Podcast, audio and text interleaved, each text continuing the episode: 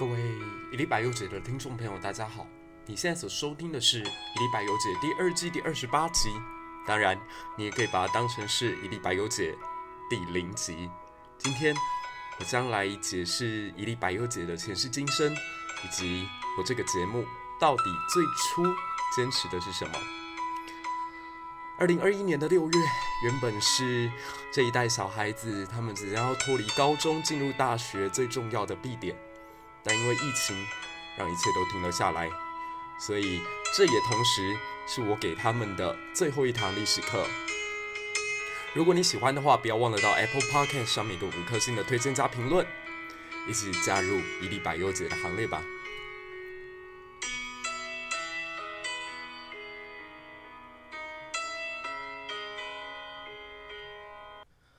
Hello，各位一粒百忧解的听众朋友以及我的孩子们，大家晚安。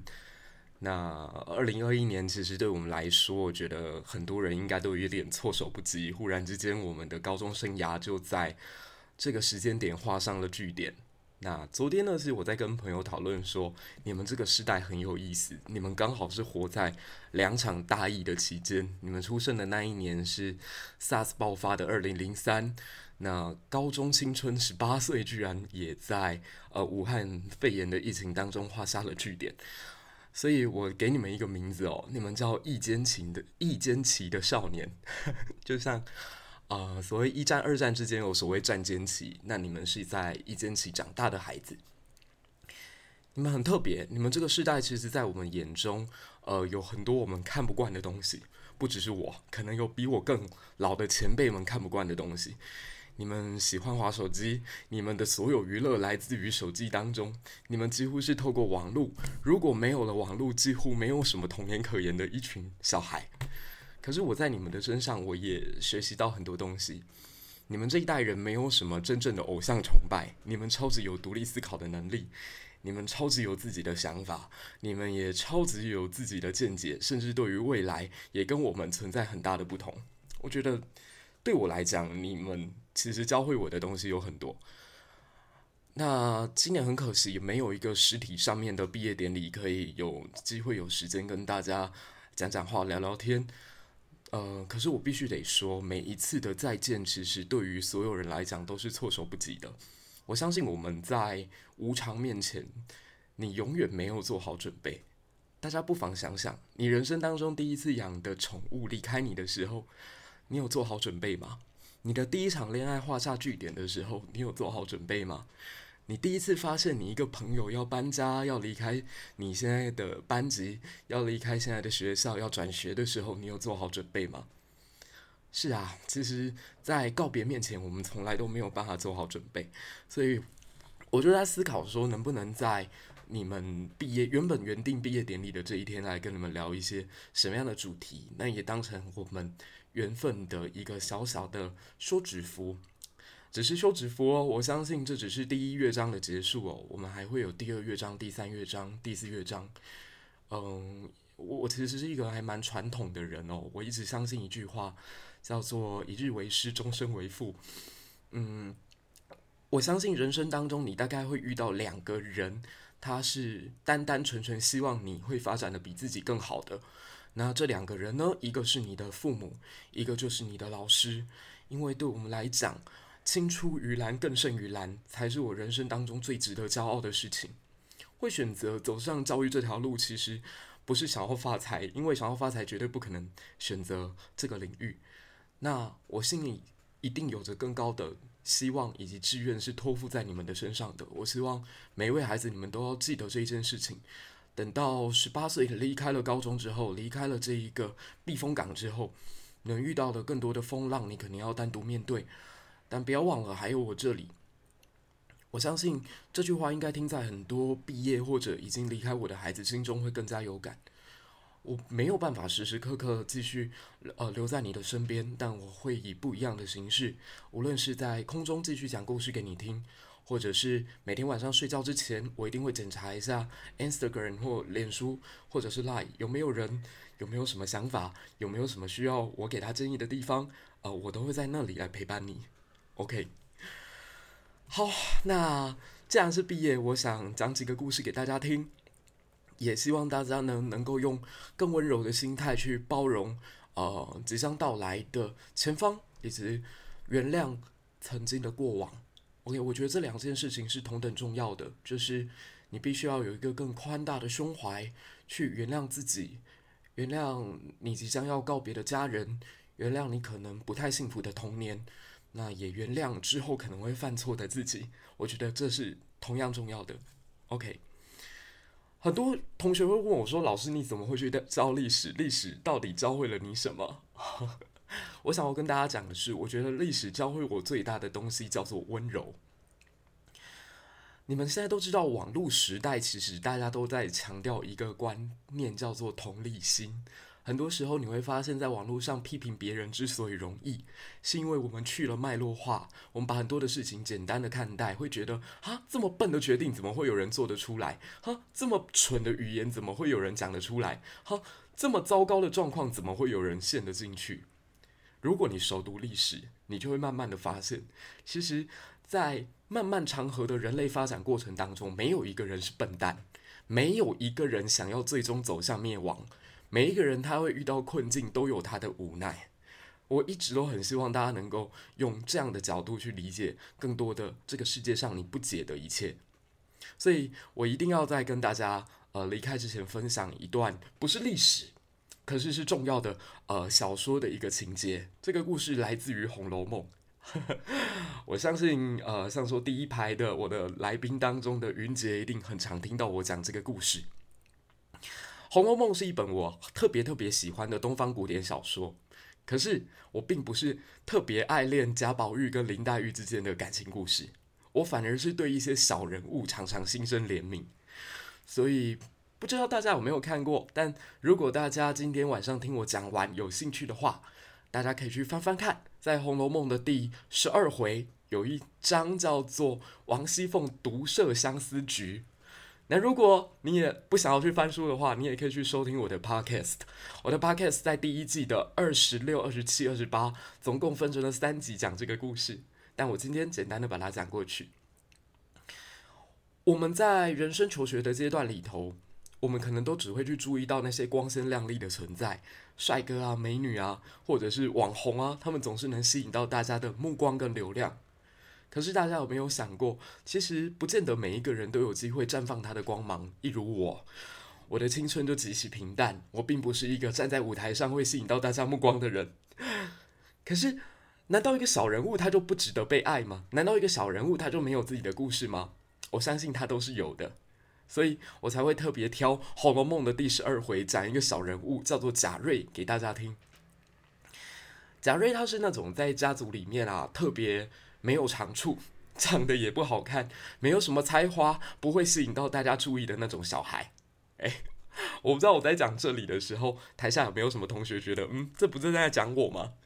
班上那个 IG 最多追踪人次的人不是我，班上那个最容易被大家喜欢的人不是我，诶，那个学校在告白板上面会追的帅哥美女，会被发表在上面告白来告白去的人，从来都不是我，我永远都是看戏的那一个。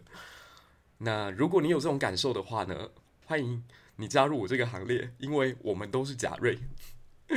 那偏偏贾瑞他也有他自己的恋爱，他却爱上的啊是当时整个家族当中最受欢迎、最有手段、最美丽、最泼辣、最有个性、各种吸引人的自己的大嫂，叫王熙凤。我知道听到这里，大家一定会想：哈，爱上自己的大嫂，这这这怎么说得过去哦？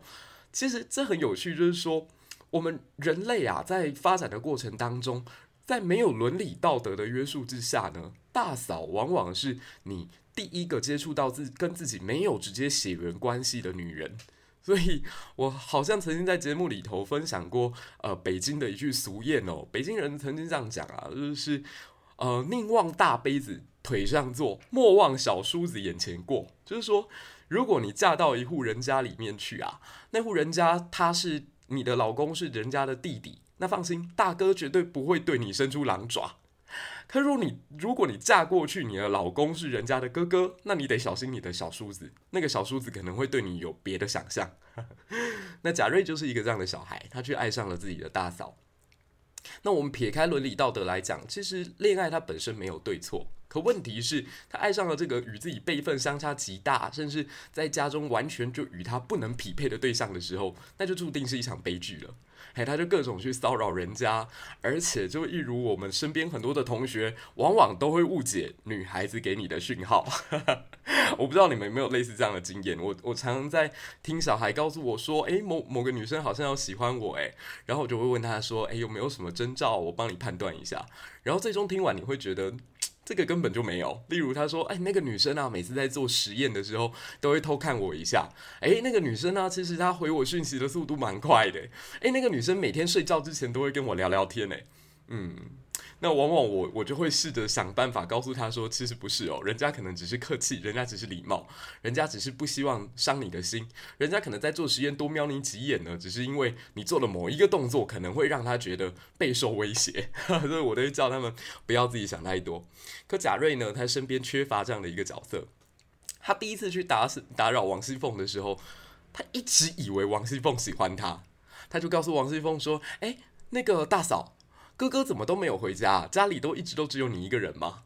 然后王熙凤就很客气的跟他说：“对呀，男人每一个都是三心二意的嘛，可能在外头看上了哪一个女孩啊，留住了脚就回不来了。这样，那其实这只是一句客气客气话而已。可是贾瑞完全都误读了，他就以为，诶，现在大嫂似乎在释放一个讯息给我，我似乎有机会了。好，所以他就很大胆的提出要求说：那大嫂，我们可以天天来你这里坐一坐吗？”那王熙凤其实还蛮无奈的哦，她一点都不喜欢这个家伙，所以就告诉对方说：“这个光天化日之下，你我两个人之间的关系这么的明显，如果我们在这里常常私会，总会被别人说闲话。不如这样子好了，我们晚上，我晚上跟你约在那个东西厢房之间的长廊相见。你现在想想看啦，十二月天，天气正冷，看着星星，看着月亮，吹着冷风，多浪漫啊！” 然后贾瑞的内心就冒出了好几朵春天才会开的花，他觉得太好了，我的机会到了。大嫂打算要晚上跟我在长廊约会，所以他就说好，我一定去，我一定去这样子。结果到了晚上，我们的贾瑞呢就穿上了他的战袍，穿上最漂亮的衣服，最帅气的打扮，然后来到了长廊等待王熙凤。结果他等到的是，他先听到东厢房的门被关上，然后哐当锁上的声音，他就想，哎。是因为时间太晚了吗？东厢房锁住了，是不是？所以他就等了一下，结果等来的东西是又是哐当一声，西厢房的那个锁也锁上了。然后他才发现啊，不对，那大嫂表示他没有要来啦，他他在骗我，他根本没有要出现，所以他就在长廊当中，在寒冬腊月里头被北风吹了一个晚上。结果最倒霉的就是他回家的路上，他回家之后呢？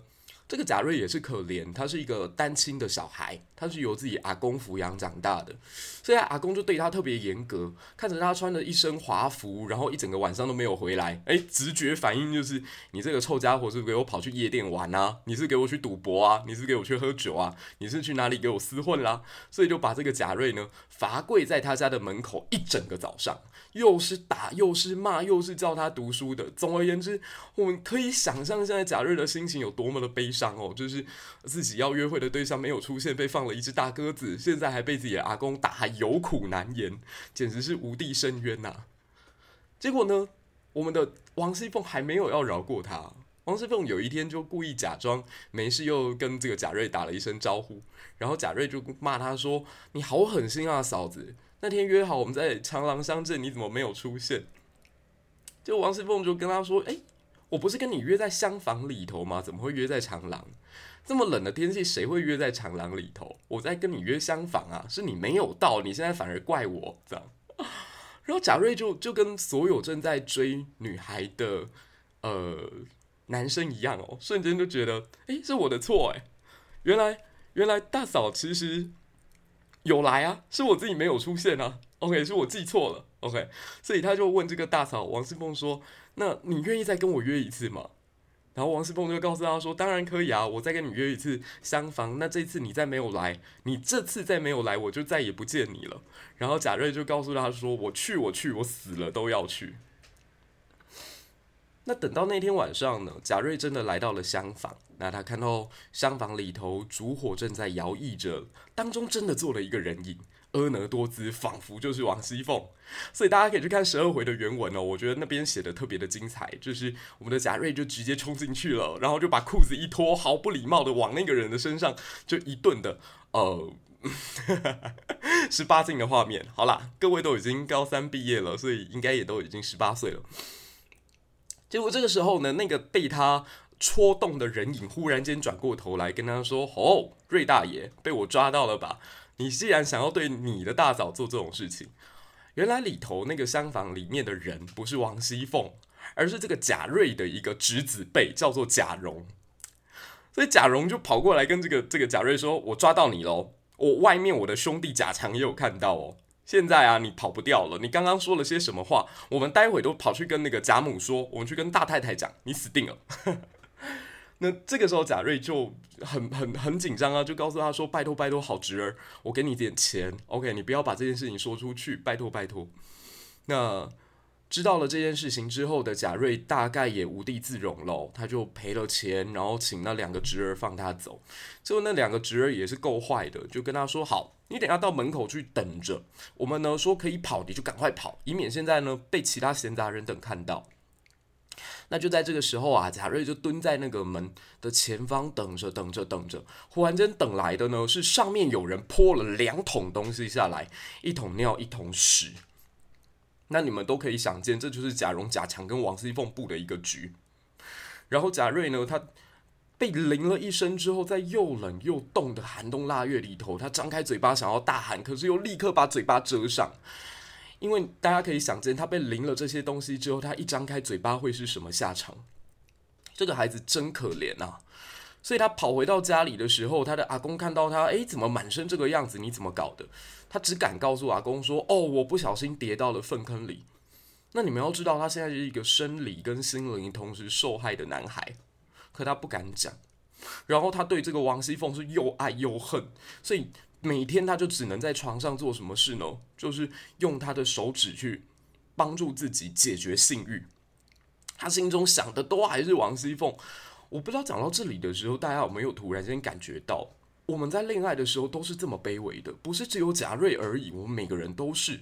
当你人生有一个求不得的恋爱产生，而你自己完全找不到方法，甚至不得其门而入，被对方完全拒绝、羞辱到了极点，但你还是一样会脱离不了苦海，你一样仍然爱他。贾瑞这个时候就是这个情绪。那有一天来了一个僧人，就跟这个贾瑞的阿公说：“你这个孩子再继续这样下去哦，就要死了。不如这样吧，我这边有一个救他的方法，是给他一面镜子。”那这面镜子呢，只能看他的正面，不能看他的反面哦。因为如果一旦看了反面啊，就会导致他活不下去。那如果看正面看久了，有办法救他一命。然后贾瑞的阿公就把这面镜子给了贾瑞，贾瑞就每天都把镜子拿起来照。结果正照一看不得了，天哪！里头有一个骷髅头，穿着王熙凤的那个衣服，但是对他一直招手。怎么会这么丑陋？怎么会这么恐怖？他吓了一大跳，所以把那个镜子丢在地上，他不敢再看第二次。可是旋即他又在想，僧人说不能看反面，反面到底有什么东西？所以他就把这个镜子拿起来，然后照了一下反面。这一照不得了，他看到反面里头居然是他朝思暮想的王熙凤，而且婀娜多姿的身材还香肩玉酥，露出了半个香肩，正在勾引他。我们的贾瑞再也受不了了，他就伸出手去跟镜子里头的王熙凤有了接触，然后里头的王熙凤一把就把他拉进去了。拉进去之后，大家都可以想见他在镜子里做了些什么事情。没有多久，贾瑞就非常满意的走出镜子，他觉得他刚刚所有的欲望都得到了满足。而这个时候，镜子里头的王熙凤却告诉他：“贾瑞，再进来吧，再来吧。”贾瑞完全受不了诱惑，所以又进去了。隔一天早上，他的阿公再次来到贾瑞的床前，发现贾瑞的床上流了一滩湿湿的精，而他本人已经冷掉了。贾瑞看起来是纵欲过度死去。他的阿公非常的愤怒，拿起那把镜子就要砸，丢在地上，要准备烧掉。这个时候，僧人跑了出来说：“不准烧，什么东西都要都可以烧，就这一面镜子不能烧，是你自己死掉的，干我这面镜子什么事？我为什么很喜欢跟学生分享《红楼梦》的这一段？是因为贾瑞其实很常在名家，特别像白先勇先生啊，或者是呃其他的老师，他们在讲解的时候，当成是一段闹剧，甚至是喜剧来讲。可在我看来，可能是因为我人生当中跟他有一些很相似的地方，总有一些求不得的东西的时候，我突然间觉得这一段好写实。我们身边好多人，甚至连我们自己都可能曾经是贾瑞。我希望你们去看到这些很肮脏的东西的时候，你们可以去思考的是，他怎么会走到这一步来？如果我们可以选择的话，每一个人都想要自己是光鲜亮丽的，都希望自己是那个舞台上最被关注到的人。可是，大家有没有想过，在聚光灯之外，有多少人是缺乏呵护、缺乏关怀、缺乏你的一句问候的？其实，在座很多同学，我知道你们很幸运，嗯，像说我我们的 这个小王子，跳舞小王子成俊，你总是有着很多人对你的关心，你总是有着身边很多同学对你的爱慕。可是，不是每个人都有这样子的幸运。不是每个人都有机会在自己最沮丧、最受伤的时候得到我们的关怀。我希望大家在毕业之后多去关心这些你身边以前可能最鄙视的、最鄙夷的、最没有看到的人们。我在这里想要引用哦，俄罗斯有一位作曲家叫肖斯塔高维奇，他曾经说过一句话，我特别有感。他说：“人在干净的时候，每个人都爱。”可我希望的是，在我很肮脏的时候，有人可以拥抱我。我我相信这句话，大家应该听了很有感。在人生当中，会为你锦上添花的人啊，太多了。在你光荣的时候，在你面上荣耀的时候，在你很多人关注的时候，那掌声是不断的。可是最难得，就是在沮丧当中，在你失落的时候，能够雪中送炭的人。我希望大家在十八岁以后，你开始有你自己的力量了。你已经不只是一个高中生，你已经快要成年了。你将会有公民的投票权，你将会有对社会更大的贡献的机会。我希望你们可以永远记得这句话：不要只当锦上添花者，而要去当一个雪中送炭人。而贾瑞这个故事最后，我也想要以它来做一个小小的呃第一段的一个结尾。你们一定会觉得贾瑞好笨哦，为什么要一直看的那一面镜子？不是大家都告诉你他对你有害吗？反面的王熙凤是假的啊。可是我想说的是，其实大家我们都是贾瑞啊。我们身边就有一个工具，永远在使用它的时候，身边的长辈总是告诉我们：“诶，这又伤眼睛又浪费时间，你为什么要每天看那些没有意义的影片、没有意义的文章呢？”是的，它就是你们手上的智慧型手机。几百年过去，我们人性都没有改变，这就是这本小说厉害的地方，也是值得我们深思的点。我希望大家在看待身边的这些人的时候，多一点温柔跟关怀，因为往往我们就是书中所描述的这些最微小、最微弱、最不堪的人物。这是第一个我想告诉你们的故事。那第二个呢？是我知道我的孩子们，大家以后都有自己不一样的想法跟出路。那身边总是会有一些长辈，他们是比较焦焦虑的，他们会告诉你怎样做选择才是正确，你应该要怎么走，会避免掉受很多的伤，你应该要怎么走才会符合这个社会的期待，你会希望你完成爸妈交付在你身上的这些愿望，你也会希望自己以后可以成为一个所谓有用的人。可是什么叫做有用的人？人生当中有哪一条路是绝对正确的吗？我这边想要引用一个唐伯虎的故事来跟大家分享。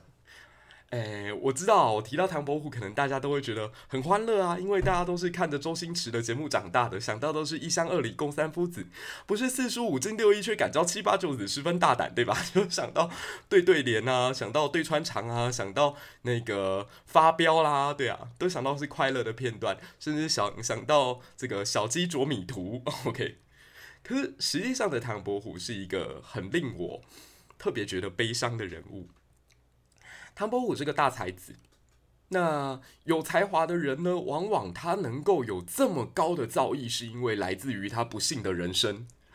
各位不妨去想想，我们所认识的这些大作家，有哪一个人生是坦途一片的，是顺顺当当走上最高权力，拿到最大的财富，成功的在别人的掌声当中谢幕。没有，所有成功的作家，他们都经历了无比的痛苦。那唐伯虎也是。唐伯虎是大才子，他年轻的时候就成名。可是呢，有一段时间很不幸的是，他的家中接连着老婆也过世，哥哥也过世，爸爸也过世，妈妈也过世。他曾经在一年之内，四位至亲离他而去。他的人生极为极为不幸，就发生在他很年少的时候。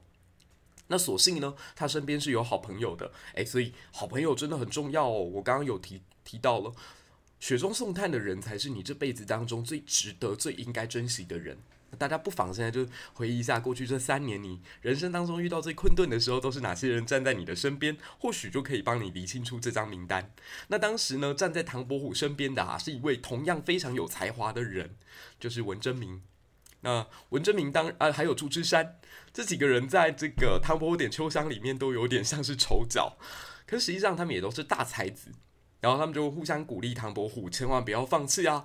虽然现在你的家里遇到了这么大的困顿，但孟夫子说过嘛：“天将降大任于世人也，必先苦其心志，劳其体肤啊！”所以现在老天爷看似就是要把大的一个任务交代在你身上了，不要放弃哦。我们的唐伯虎果然没有放弃，他后来在乡试当中，他也考得很不错，在这个徽试当中也考得很不错，他就即将要到北京去接受最后一段的考试了，就是殿试。结果他当时从江南出发要到北京的路上呢，他遇到一个大商人，叫做徐经。徐经是一个在江南地区啊经商致富的大户人家。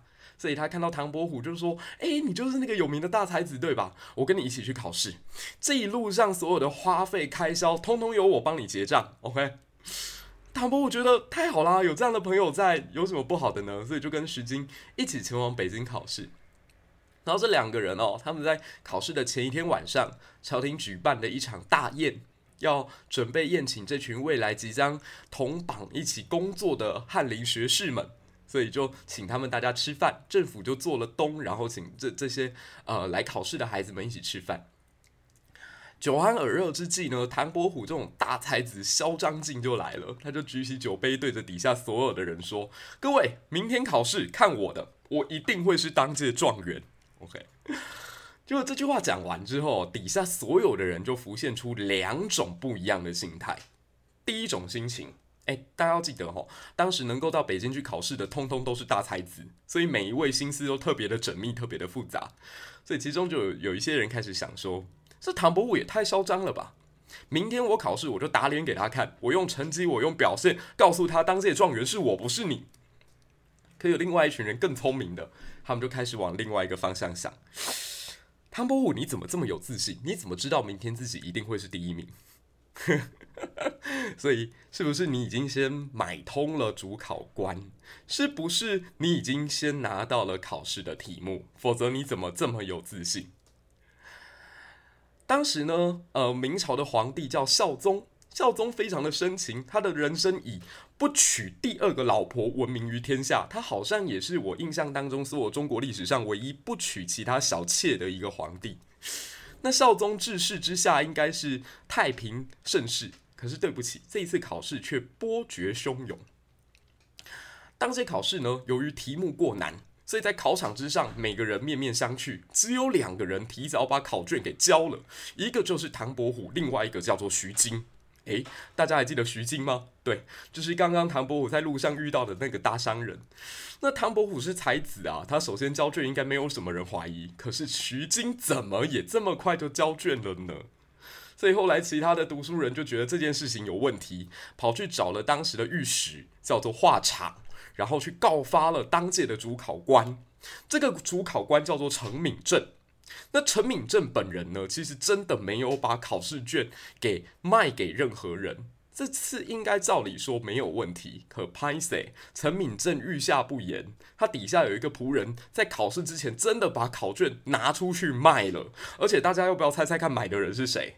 嘿，很不幸，买的人就是唐伯虎的好朋友徐经。这下唐伯虎倒大霉了。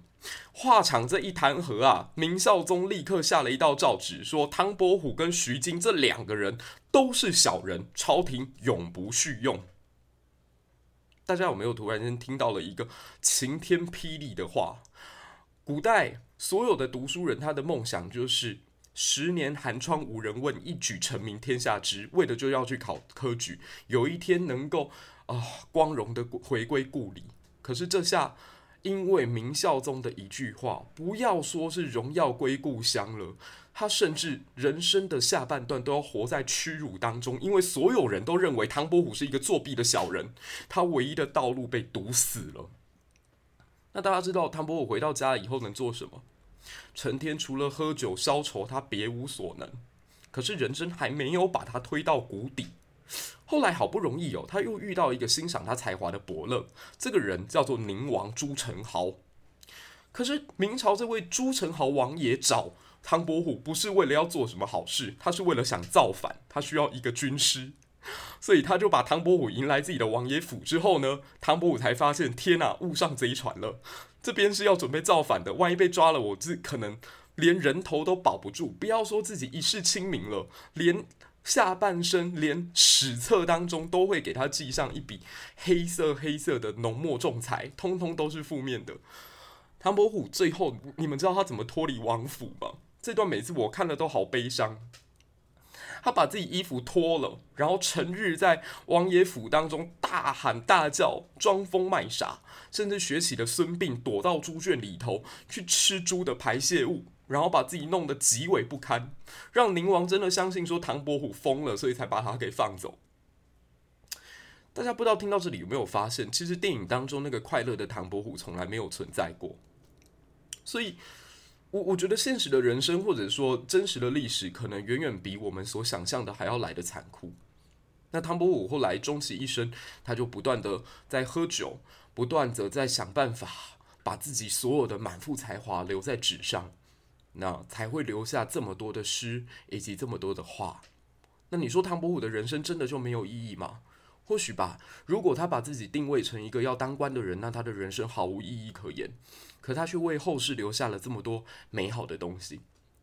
那你以为故事结束了吗？没有。还记不记得徐经？刚刚那个大商人。这个大商人呢，经历了这一次科考的弊弊案之后呢，他也发现了朝廷的水很深。他突然间对政治完全冷感，他再也不奢求以后后代去当官了。所以他回家之后，他就立下一个家规：凡我徐家者，不得科考功名。哇塞！我相信听到这句话之后，在座很多朋友应该急着想要投胎到徐家去了哦。就是你的爸妈告诉你说：“嘿，拍谢，我们家有一个家规吼，不准给我读书，这样子，不要给我算数学，不要给我看社会，不准给我读国文，通通不准，给我去做一些别的事情，就是不准读书。” 是啊，徐家就立下了这个家规。那几年之后呢，有一个小孩在徐家呱呱落地。他的人生目标也很简单，既然阿公不让我读书嘛，好，没关系，那我出去玩。我以玩当成我人生的志向跟目标，所以他爬进了天下的名山大河。他去了白鸡山，他去见到当时的得道高僧，他去拯救一个僧人，原本打算越过大兴安岭，结果失败。他去巡查了长江的上游到底是哪里，他去看看黄河长什么样子，他去查访了郦道元在《水经注》里头记载的每一条河流，他去看尽了这个天下所有的风景。那他的人生都在玩呢、很没有意义啊！他人生不断的把他玩的过程写成了游记，记录下来。不知道听到这里会不会所有人都觉得这样的人生很棒吗？哦，至少在我看来，我很羡慕。我自己的人生最大的目标就是可以游历世上的所有名山大川，然后有一天能够把这一些所见所闻通通记录下来。各位知道他是谁吗？对，他的名字叫做徐霞客。大家都知道《徐霞客游记》这篇文章就是由他写下来的。大家不妨试想哦，如果徐经他们家的家规是规定这个孩子以后还要继续读书科考的话，我算了一下，徐霞客他考中进士，因为以他的才华，大概二十二十几岁、三十几岁就会考上进士了。他大概在万历年间，甚至天启年间就会成为朝廷的一员。然后他会遇到一个有史以来最糟糕的老板，叫做崇祯皇帝。大家知道吗？崇祯皇帝时代的朝廷内部啊，不断的阉党、东林党互相攻伐，甚至出现崇祯五十相的局面。很多人只要做不好，那个皇帝毫不留情面，就直接把人家给砍头。大家试想，史沙克一个这么潇洒的人，如果活在崇祯王朝，他会快乐吗？他会是什么下场？他或许也是一个在历史上就是被抓去砍头的一个官员而已。他只是政权的一个替罪羊。他可能换得的评价是崇祯皇帝在他死前说的那句话：“文臣误我，文臣皆可杀。君非亡国之君，臣皆亡国之臣”的那一个臣子之一。可他选择了一条很不一样的道路，他去旅行，他去做我们现在觉得很 chill 的事情，他去做我们现在觉得很耍废的事情。可他活出的人生无比的精彩，这是我想告诉你们的第二个故事。人生当中没有人能够定义什么叫做成功，什么叫做失败。勇敢的选择你自己所想要的那一条道路，那才是最后最正确的。我一直以来都是这么相信。我不认为现在所谓的读书。才有用，这样的讲法是正确的。我认为“行行出状元”这是亘古不变的道理。你纵使念的是高职，你纵使念的是一个别人觉得很单纯的工业科目，我都觉得你很棒，因为你是社会、国家或者你人生当中一个重要的螺丝钉。没有了你，这个社会这台机器都会因此而停止。所以我并不觉得有什么样的科系才是最好的，有什么样的学校才是最好的。我相信你们一定可以走出自己很不同的人生。对，这是我第二个想要告诉你们的故事。那第三个呢？是这已经不是历史了，这是最近刚发生的一个事情。就是我一直都希望大家可以保持乐观跟积极的希望。大家都知道，疫情最近突然间在台湾又爆发开来，那很多人都是不安的，包括我自己也是。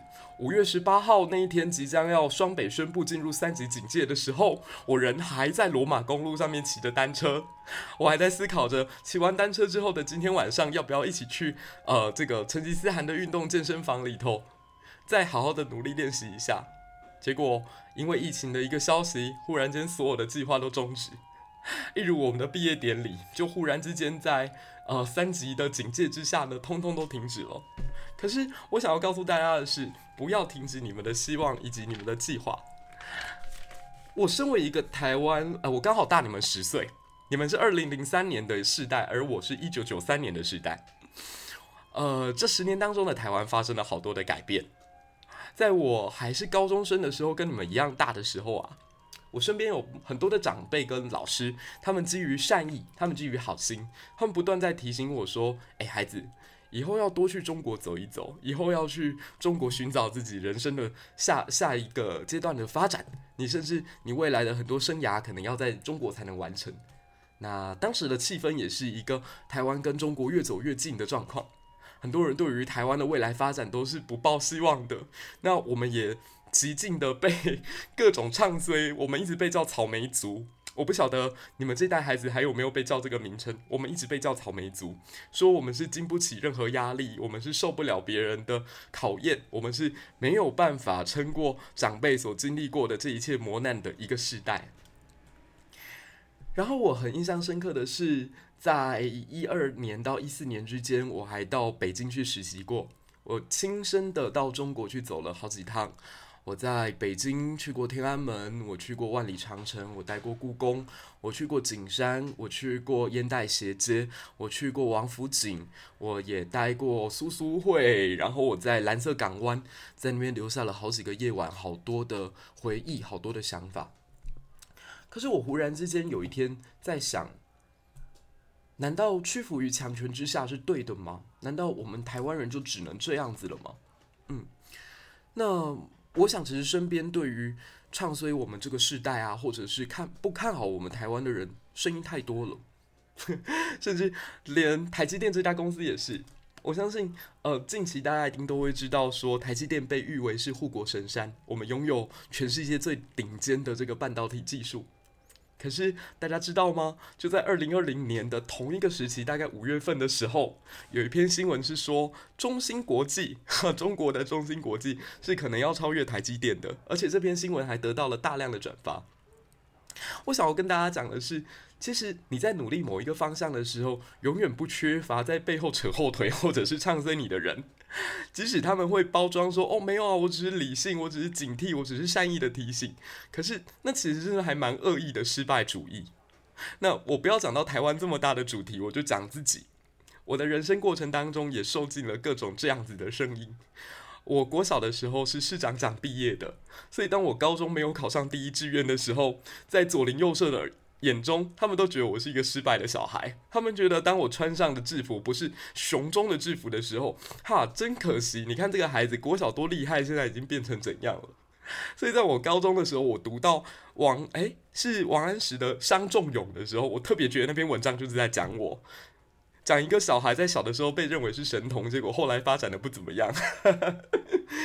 可是回到刚刚我们提到的徐渭这个徐经跟这个徐霞客的故事，成功是靠别人来定义你的吗？我觉得不是诶、我觉得我现在活出了我自己的价值，而且我也活得很开心。那最后。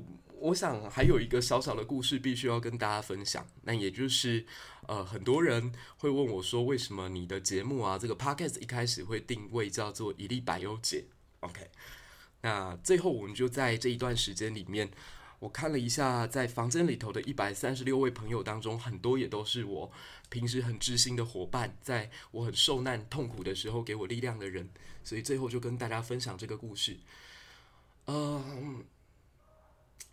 为什么我的节目会叫一粒百忧解呢？因为我知道，其实每个人在青春期的阶段也好，甚至是到现在哦，常常都会有迷惘、彷徨，甚至是怨恨的时候。怨恨什么事情？怨恨自己为什么总是是最不幸的，是最倒霉的，是最有没有人能够理解的？你觉得你的痛苦似乎在这个世界上只有你自己在面对，自己在承担。然后，如果你有这样的想法的话，我要先跟你说一声恭喜，因为这个过程当中你正在长大。可是，也同时要提醒你一件事情：你这样想其实是不对的，因为你一点也不孤单。我相信留到这个时间点还停在房间的各位朋友，你们也都曾经有过这样的经历，觉得自己是最孤单的、最不被理解的、最倒霉的、最不幸的，家庭最不幸福的。人家都有那么好的条件，人家有那么好的家庭，人家有这么好的背景。为什么没有？我必须要靠自己努力。所以最终我想要讲一个少年的故事，当成一个结尾。十年以前啊，有一个少年呢，他在六月份也正在准备着他的职考，他的学测没有上，然后在这个过程当中，他的恋爱以一种最不堪的方式画下了句点，但他没有跟任何人抱怨。因为身边大概只剩下两种朋友，一种是正在为了学测结束之后呢，准备自己布局大学的朋友，正在准备面试，正在准备备审资料的人；另一群呢，则跟自己一样，也要准备职考，所以大家都很忙碌。大家在这个时间点不应该分心在自己的负面情绪上，所以这个少年呢，他选择默默的承受这一切，他也没有一个家里的人愿意去听他说这一些。因为他的家中正在狂风暴雨的发起另外一件灾难性的事件。这个少年在他要考职考的那个深夜里头，他被非常吵杂的警笛声给叫醒。那时候他的房间里面呢，冷气已经关掉了，取而代之的是满满的烟味以及一种塑胶烧完的味道。嗯，你们猜对了，那是毒品的味道，应该是 K 他命吧。他的房间里面满满都是这个气味。他听到的是呵斥跟叫嚣。在五个小时之后呢，他即将要去考数学了。他即将要去考职考，去考一场决定他人生当中可能是当时看起来最重要的一场考试。但他没有办法像其他人一样有一个考前安稳的夜晚。没有，那个夜晚里头，警笛声、家里的吵闹声、香烟，甚至是毒品的味道，充满了他整个房间。警察呢，驱散了吸毒的人们，带走了这个少年的弟弟，然后恶狠狠地瞪向这位少年他的父母，然后跟他们的父母说：“你你们孩子到底是怎么教的？”那少年在听完这句话之后，忽然间想起，在他成长的国中到高中的这段时间里头啊，家中一幕幕的闹剧忽然间都浮现起来，像是走马灯一般。他想到有一个未成年的少年呢，他为了要买车被爸爸阻止，所以愤而拿起开山刀要去砍自己的父亲，而手足无措的少年只能拿起他身边的棒球棒，把那一把刀子给打落。那我少年永远记得他父亲的身影，他也记得妈妈常常会写简讯告诉他说：“不要回家，家里很危险。你可以的话就待在图书馆。”可以的话，去住阿嬷家；可以的话，去住朋友家。他在漫漫长长的夜里，他都知道家里有一颗未爆弹，就被安装在可能就在楼下，可能就在自己的房间旁边。滴答滴答的声音从来没有停止过。这个少年呢，他能做什么？他唯一能做的是把试考好。他能做的是来到北部，去一个远离故乡的地方。他在离开家乡的那一个晚上，他不断听着。绿洲合唱团的《Don't Look Back in Anger》，对于过去，你不要用愤怒回望，一切都会过去的。每个人都是无奈的。那那一年少年的指考，他填上了自己其实一点兴趣都没有的财税，焦虑吞噬了他每一个本来应该要安眠的长夜。他脱离了故乡，却没有想到开启的是另外一个非常绝望的篇章，因为数学也好。微积分也罢，都需要大量的脑力。可是由于长时间的失眠，他的脑已经受到了很大的损害，但是他自己不知道。甚至当时他曾经求助过自己的母亲，母亲只是嫌他不够坚强，妈妈都撑着了，你有什么好撑不住的？所以他开始感觉到更大的绝望。他没有脱离任何的地方，他只是陷入一个更大的恐慌。那他也慢慢发现，过去的几年，他一直活在别人心中的期待里头，却最终连自己的价值是什么，他完全都不知道。少年讨厌会计，他讨厌微积分，他对所得税没有兴趣，他对财产税没有兴趣，他觉得这些东西都是身边那一群厉害的人、有背景的家庭里头才会特别去注意的。节税，我连我明天该怎么样度过都不知道了，我怎么会想到如何节税、如何理财、如何去做好财务规划？他与身边许多早早立志进入公职或者精于数字税法的朋友不同，所以那个时候的少年呢，他已经不再听绿洲合唱团了，他开始去听 Radiohead，他开始爱上了另外一首歌叫做 Creep，他发现自己是一个怪物，他发现自己与其他人不一样。那直到有一天，他觉得该去求救了，他或许自己是有问题的，而且必须要去解决，所以。他把自己所有的生命呢悬挂在一粒名为百忧解的药物之上。Placebo 就是这样来的。百忧解，它是一枚非常有用的抗焦虑的药物。那少年透过了这一颗药物呢，才重新开始思考：我绝望的活着跟绝望的死去，价值差别在哪里？我如果就这样子离开了这个世界，我留下的会是什么？我留下的会是更绝望的父母。我的活着其实也挂着好多人的期待，但同时我自己存在又是为了什么？所以他在绝望之中，他在绝望的边缘重新去思考，那自己有没有其他的方向呢？后来啊，他很幸运，他遇到了一群跟自己同样存在着不一样的想法、不一样的梦的朋友、不一样的伙伴，然后他鼓起了勇气，写了一部微电影。然后也开始认真的跟他的伙伴们开始摄影，开始弹起吉他，开始唱着歌，开始在台湾这块岛屿上到处流浪。他们曾经开在一台小小的发财车上，一群朋友彼此唱完歌，然后开心的跟对方说：等到下一个时代更好了，等到多元成家可以通过的时候，我们都是彼此的家人，我们要彼此互相扶助，无论未来还会遇到多少，我们都要共同面对。后来，这个少年在这样子的温暖之下呢，他重新去面对了最真实的自己，他面对了不一样的自己，他面对了不符合现在身边所有人期待的自己。他回到那些他觉得最有温度的文史典籍当中，他接下了一份教育的工作，他开始在补习班里面找到了原来疗愈别人，同时也在疗愈自己的力量。后来，他考上了中央大学的历史研究所。开始了他或许原本在十八岁的初夏，或者更早就会结束的人生。啊、好，我知道大家都已经了解了这个少年，他就是我。我只是想告诉大家说，其实真正的温度与阳光不是来自于外在的包装。我不太认为温暖是可以包装出来的东西，它是经过生命慢慢而且残酷的摧残之后，我最终选择的方向。我知道我可以选择走上一条堕落的道路，我也可以借由更多的酒精、更多的药物，把自己沉浸在一个更迷幻的空间。或者选择我现在走的这条道路，我走向教育，我透过我自己自身的经验，知道人在最彷徨的时候需要陪伴是什么感受，需要鼓励是什么感觉，需要理解又是什么样的感受。人生还没有结束，我也不知道接下来我自己的人生当中是不是还有下一段风暴正在等着我。但我想告诉大家，包括十八岁的你，未来的挑战跟绝望都在。但我希望我的存在与故事可以给大家一点希望。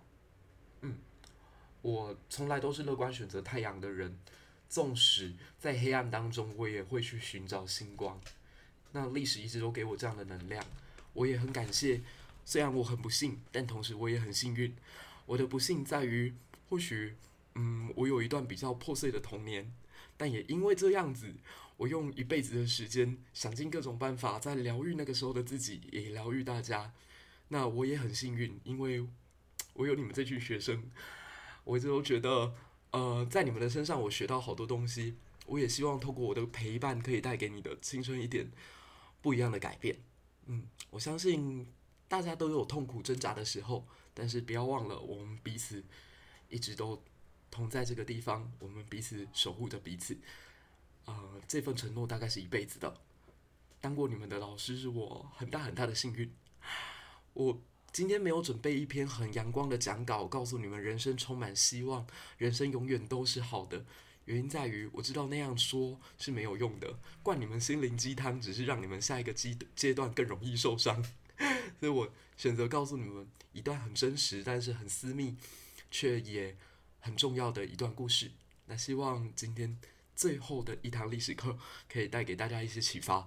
那这也是过去为什么在漫漫的岁月里头，呃，我一直充当你们第二个辅导室的理由。因为我知道在青春的时候是很孤单的，很多时候我们是不被理解的。但我很开心有这个机会可以理解过你，也很荣幸有陪伴你走过这么多黑暗的岁月。好，这就是 这一堂最后的历史课。那希望大家在毕业之后，你们可以发挥自己更大的力量跟更大的温暖。有一天，当你跟我一样拥有更大的力量的时候，也希望你去保护更多你可以保护的人。希望这个世界因为我们的存在而带来一点改变。希望这个世界因为我们的存在而带来一点光亮。希望这个世界因为有你我，因此存在一些希望。好，这就是这一次的一粒百忧解。那也非常谢谢大家，我要特别感谢康妮，特别感谢您在那个采访我的时候提出了好多我自己不太敢面对却应该要去思考的问题。我也感谢 Eric，Eric 是一位温暖的大哥，虽然你大了我整整二十七岁，但是你对于我这位晚辈呢，你向来都是鼓励，而取代了这个挑剔。我真的很感谢你，给我很多的力量。也很感谢阿波，很感谢 Angie，你们都是我很好的伙伴。那当然，我也很爱现在在我的来宾席的几位学生们。Brian，我知道家里最近出了一些事情，逼迫着你必须要成长。那希望你可以坚强。云杰，呃，你的人生向来在别人看起来都是光亮，但我知道你饱含了满满的受伤。那希望你可以慢慢的把它治愈。一想我们的故事。相信还会继续下去的。今年很幸运的能够陪你从十二岁走到十八岁，那希望下一个阶段我们可以去探索更多的世界跟远方。那伊登，你现在人在屏东，我时时刻刻都还是惦记着你。如果有机会回高雄，我一定还会再找你吃饭。冠真，下次希望你能够在南部也为我带来一些好消息。我知道你前一段时间也有点辛苦，特别是呃。家人的焦虑，以及你在身边不知道该怎么做，却也不知道该怎么帮忙这样的一个无助感。OK，我觉得你很坚强，恭喜你已经慢慢的走过来。那也谢谢所有今天在台上，包括翠翠啊，包括大 S 哥啊，包括 Leo 哥啊，包括弯弯、Ryan、陈俊。OK，我非常谢谢我的生命当中曾经有过你们的出现跟存在。呃，希望我们的未来都可以更好。那接下来的时间就开放给大家，如果你们有上来想要上来跟我聊聊天的，也可以上来。那如果没有的话呢，我等一下会在八点十八点的时候，我会把这个房间给关掉。嗯，那谢谢大家。OK，现在有人举手喽，那我开始把大家拉上来。好，第一位朋友是 Good，Hello Good，我现在有把你拉上来了，你上来了吗？这就是这一期的一粒百忧解啦。那希望内容大家会喜欢，因为这是我整个做节目的一个初衷，算是迟到了很久的一个小小的告白吧。我非常感谢大家愿意陪伴我这个节目一直走到这里哦，整整啊、九个多月的时间。对，我们今年也即将要满一周年啦。谢谢你们的陪伴，谢谢你们的支持，我一定会做出更多。更好的内容的，谢谢大家。那这就是我们这一期的一粒百忧解，拜拜。